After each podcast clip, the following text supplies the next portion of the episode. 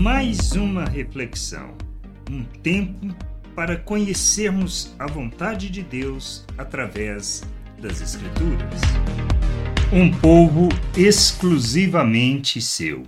Somos do Senhor, para o Senhor, com o propósito de revelar a sua glória, andando segundo a justiça, na verdade, sendo modelos e exemplos para outros, como Paulo ensina na carta a Tito, no capítulo 2, versículo 14.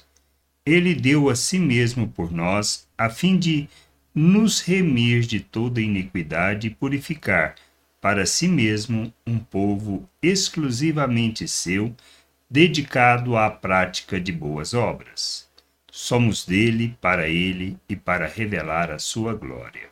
Por isso, devemos entender que somos chamados à prática das boas obras.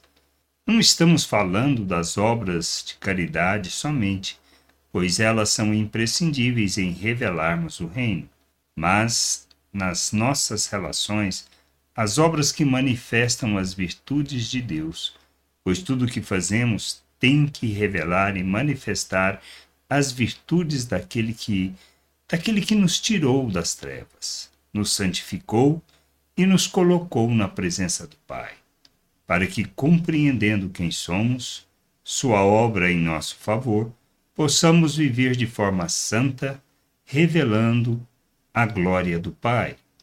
Nós somos um povo exclusivamente do Senhor, tirado das trevas, transportados para o reino, com o propósito de revelar a Sua glória revelar a sua glória por meio da prática de boas obras nas relações, para que o Pai seja visto em nós e assim o mundo conheça a sua salvação e graça e sejam curados, restaurados e resgatados para viver o reino de Deus na terra.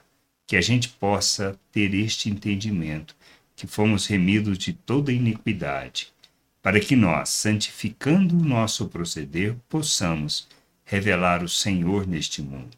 Um povo dedicado a Ele, dedicado às boas obras. Graça e paz sobre a tua vida. Amém. Gostou da reflexão? Compartilhe. Não deixe de ler as Escrituras.